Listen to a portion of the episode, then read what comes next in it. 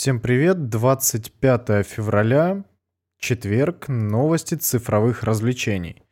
CD Projekt Red отложили выход патча 1.2 для Киберпанка на вторую половину марта. Авторы уже объявили, что это из-за недавней хакерской атаки и вообще в целом обширности патча, который что-то кардинально в игре меняет, наверное, фиксит огромное количество багов. Не знаю, но что-то у поляков в последнее время какие-то проблемы вообще по всем фронтам — на самом деле это можно было бы объяснить тем, что оттуда поуходили некоторые ключевые фигуры. Связано это было, конечно же, с достаточно хреновым выходом Киберпанка 2077. И мне уже даже как-то не верится то, что игру приведут в какое-нибудь приемлемое состояние. Ну, наверное, это рано или поздно случится в любом случае, но пока что новости приходят только печальные. И сказать тут даже больше нечего. Проблема у поляков просто колоссальная, никакого кредита доверия к ним больше нет. И некоторые, конечно, заявили, что им это простят, потому что Ведьмак 3 все еще был шикарный, но мне в это верится достаточно слабо. Таких больших проблем с выходом игры не было, наверное, с Arkham Knight или с какой-то игры по Бэтмену, которая вообще в Стиме не запускалась. Но игру очень быстро починили, и сама по себе она была хорошая. Киберпанк же до сих пор выглядит как недоделанный кусок кода. Несмотря на то, что я его прошел, и мне он, в принципе, очень даже понравился, но факт остается фактом. Sony показали трейлер игры Returnal. Его полностью посвятили планете Атропос, на которой будут разворачиваться все события игры. Туда, видимо, после разрушения космического корабля попала главная героиня по имени Селен, и она различными образами пытается его исследовать. Ролик, в принципе, посвящен постоянному изменению этого мира, и Housemark, студия, разработчик, даже заявляют, что Returnal — это такой себе экшен-хоррор с элементами рогалика. После каждой смерти окружение будет меняться, и героине придется выживать в условиях, которые постоянно изменяются. Релиз игры состоится 30 апреля, и выглядит она, конечно, довольно любопытно, но какого-то большого интереса она у меня лично не вызывает. Потому что трейлер, конечно, красивый, то, как все изменяется красиво, и вообще в целом идейные отсылки к чужому, в принципе, привлекают определенное внимание, но какого-либо ажиотажа игра вокруг себя совершенно не создает.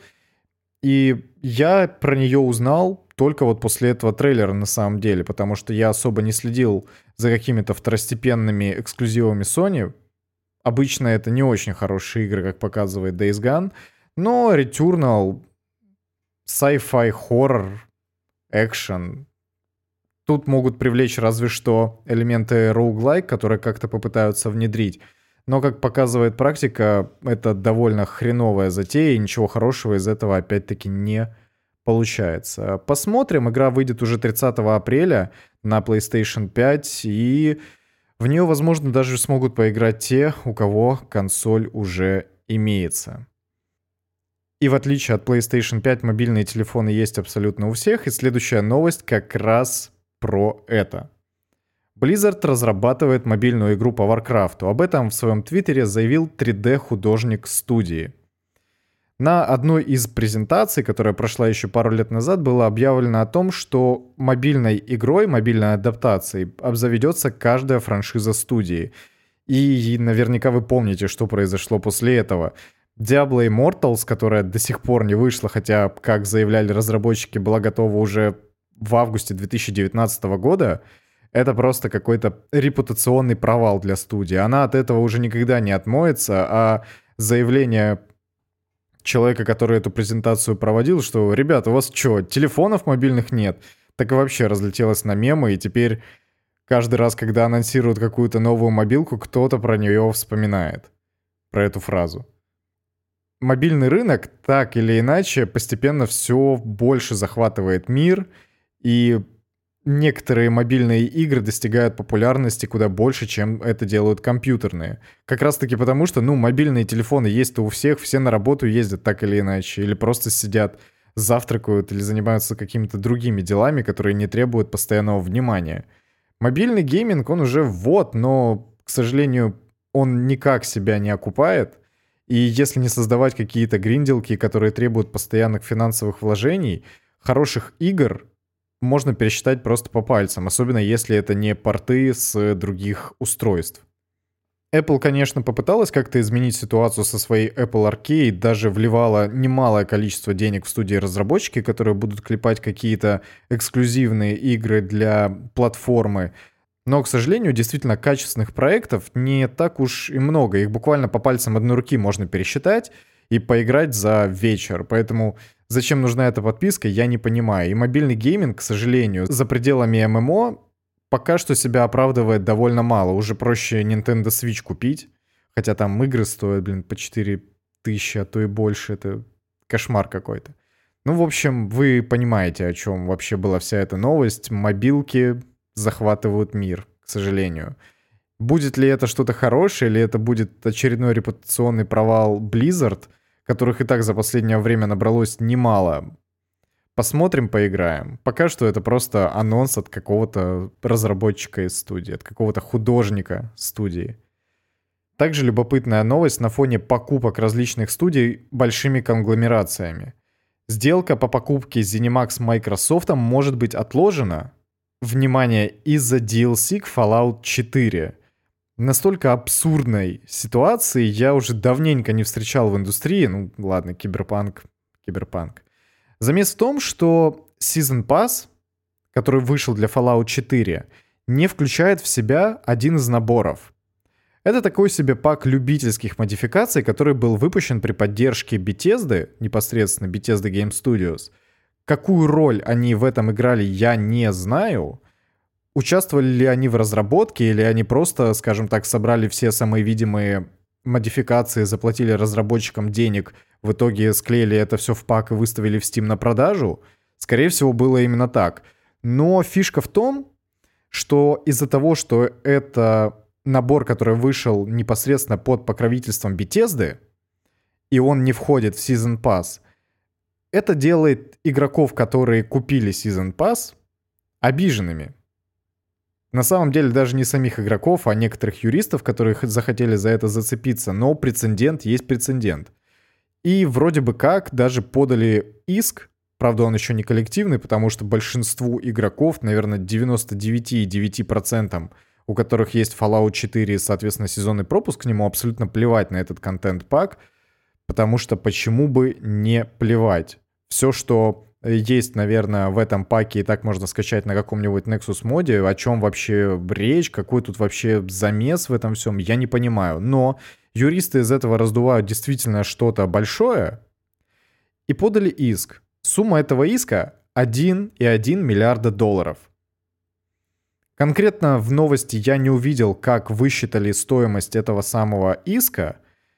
И это еще до назначенных штрафов, разумеется. Но, видимо, количество сезонных пропусков, проданных на данный момент, умножили на стоимость этого набора и получили вот такую вот сумму. Разумеется, если иск даже оправдают, стоимость будет намного меньше, и либо обяжут Bethesda просто выдать этот контент-пак всем игрокам, у, которого, у которых уже есть Season Pass, либо возместят им каким-то образом часть денег. Но то, что Bethesda потеряет не 1,1 миллиарда долларов, это 100%. Но фишка вот в чем. Это существенно затягивает процесс поглощения Microsoft ZeniMax, в которую Bethesda, собственно, и входит. Юристы как раз этого прямо и добиваются, потому что если э, Bethesda войдет в состав Microsoft, они очень быстро могут съехать с этого всего, потому что теперь это принадлежит не нам, это принадлежит Microsoft, разбирайтесь с их юристами, ах да, у них же самые классные юристы во всем вообще мире. Ситуация странная, и я даже не знаю, как ее еще можно прокомментировать. Будем следить за ситуацией, которая на самом деле ничем, скорее всего, не кончится, потому что Bethesda настаивает на том, что конкретно дополнением DLC, которое должно было входить в Season Pass, вот этот набор не является. Кто окажется прав, кто виноват, ну, я не знаю. Это просто безумная юриспруденция и бюрократия, которая уже к реальной жизни не имеет ничего общего. Как это всегда было в Америке отчасти. В интернете появились первые тесты NVIDIA RTX 3060. Результаты этих тестов на самом деле немного удивляют, но не то чтобы сильно. В бенчмарках синтетических она на треть уступает версии TI, и практически сопоставима с 2060 Super. Хотя от TI-версии она отличается не так уж и сильно, а вот 2060 превосходит, ну, немногократно, но на порядок, скажем так. С чем это связано? Аргументируют разве что не финальной версии драйверов, то есть RTX 3060 поставляется с каким-то комплектом, но там, скажем так, предрелизная версия, которую еще не успели оптимизировать, и, скорее всего, результаты будут совершенно другие. То есть э, отставание от 3060 Ti будет, скорее всего, процентов 15, как и превосходить карточка будет на 15% 2060 Super. Обычно между поколениями соблюдается примерно такой баланс. Поэтому, если вы собирались купить себе карту для 4К гейминга, подумайте еще раз и купите себе PS5 за те же деньги, когда она появится в продаже, потому что майнеры не дадут никому купить видеокарты, это я вам гарантирую, еще в ближайший год ничего не изменится. Также еще в час ночи, 26 февраля, пройдет презентация State of Play от Sony. И ситуация такая, то что она будет уже по факту завтра ночью – и обсуждать слухи, которые витают вокруг этой самой презентации, мне не очень хочется, несмотря на то, что их огромное количество всяких, и все они посвящены различным играм, которые так или иначе показывали. Мне, естественно, как большому любителю Souls-лайков, интересно, презентуют ли какие-то новые подробности про Elden Ring от э, From Software, но я этого жду от каждой презентации вообще кого бы то ни было. Так что каких-то надежд я не тешу. Хотя, конечно, говорили, что на официальном сайте Namco Bandai в разделе Elden Ring изменилась э, обложка, или фон изменился, поэтому вот-вот-вот сейчас уже что-то будет. На Reddit люди хайпят раньше времени, и я боюсь, что они очень сильно могут быть разочарованы. Что происходит в From Software, почему про игру уже два года нет вообще никаких подробностей, непонятно. Неужели разработка продвигается настолько тяжелым образом, что студии совершенно нечего показать и рассказать. Это немного настораживает, но, например, к From Software у меня огромный кредит доверия, в отличие от CD Projekt Red, да. В принципе, никаких опасений это вызывать не должно, они просто хотят сделать игру максимально классной. Тем более, это все-таки проект того масштаба, за который они еще ни разу не брались. Говорят, что там будет открытый мир. Совершенно другой способ рассказать историю, не как это обычно делает Миядзаки. За нее брался Джордж Мартин, известный по песне «Льда и пламени», или, как принято сейчас называть эту серию «Игры престолов». Подождем, подождем. Надо подождать еще год, подождем еще год, потому что игра обещает быть любопытной как минимум. Да, это я, кстати, говорил о том, что про State of Play ни слова.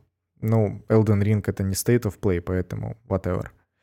Sony и Marvel объявили истинное название третьей части Человека-паука. Почему я говорю истинное название? Потому что сегодня ночью, за несколько часов до официального объявления, в инстаграм-профилях трех главных героев, это, собственно, Том Холланд, Зендая и вот этот пухлый смешной чувак, не смешной на самом деле абсолютно, они высказали, точнее, выложили три разных постера с тремя разными названиями. Phone Home, Home Wrecker и Home Slice. Разумеется, это все была пиар-компания, скажем так, и на самом деле это был просто способ для того, чтобы подогреть интерес к настоящему названию. И вот сегодня Sony и Marvel его объявили. Официально оно звучит как No Way Home. Фишка в том, что сюжет, несмотря на то, что держится в секрете, слухов вокруг него гуляет очень много, во многом из-за того, что стало известно, какие актеры будут принимать в нем участие. И достоверно неизвестно про Тоби Магуайра, но говорят, что доктор Октопус, точнее актер, который его играл, уже подписал контракт и снялся, и, короче, он точно появится в этом фильме. Это говорит нам о чем? О том, что сюжет будет повествовать про мультивселенную и так или иначе будет связан с Доктором Стрэнджем, чего, в принципе, все ожидают. И то, что во втором Докторе Стрэнджа вся эта история разовьется и будет более конкретизирована, ну, наверняка, так говорят слухи, по крайней мере.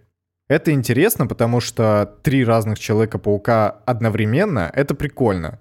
Несмотря на то, что Тоби Магуайр, на мой взгляд, довольно ну, посредственный Человек-паук, и на его роль он подходил довольно слабо. Сейчас ему уже, наверное, под сорокет. Если это здорово обыграют, хорошо. Обыграют плохо, будет плохо. Все очень просто. Зато сомнений у меня, по крайней мере, практически не вызывает новый фильм Дэвида Финчера, который, опять-таки, согласно слухам, он будет снимать с Майклом Фасбендером в главной роли для Netflix. Фильм будет называться «Убийца», это триллер, как я уже сказал, и он будет снят по мотивам французского комикса, который рассказывает про наемного убийцу, в котором проснулась совесть. И он решил, что все то, что он делал до этого, это было неправильно, соответственно, и основной темой будет противостояние его с каким-то супер крутым копом. Ну, не сказать, что это очень оригинальный сюжет, но Дэвид Финчер и сценарист, с которым он работал в бойцовском клубе, 7 и игре, по-моему, они будут вместе работать и над этим фильмом тоже. В принципе, этот сценарист умеет закручивать действительно любопытные сюжеты. Так что на самом деле фильм, возможно, будет даже очень и очень хороший. Финчер, по крайней мере, практически никогда не лажал. Ну, разве что с чужим, но там была особая история, скажем так. Работу над фильмом планируют начать в скором будущем. Выйдет он опять-таки на Netflix, и подписочные сервисы в эпоху ковида на самом деле расцвели всеми красками, и никто теперь не стесняется тратить деньги, такие же, как и Netflix сделал это всегда, на какие-нибудь фильмы и сериалы. Это на самом деле очень прикольно для всех, кроме сетей кинотеатров, соответственно, потому что в кино такое показывать не будут. И это печальная новость. Видимо, теперь половина или две трети из них закроется, остальные будут показывать фестивальное никому не нужное кино. Точнее, э, очень нужное эстетствующим интеллектуалам, к которым я себя не отношу, разумеется. На этом на сегодня новости закончились опять-таки, какие-либо любопытные. Если я что-то пропустил, поговорим об этом завтра. Сегодня, точнее, вчера или еще до этого, я ничего не пропустил практически. Так что услышимся уже опять-таки завтра. Всего доброго!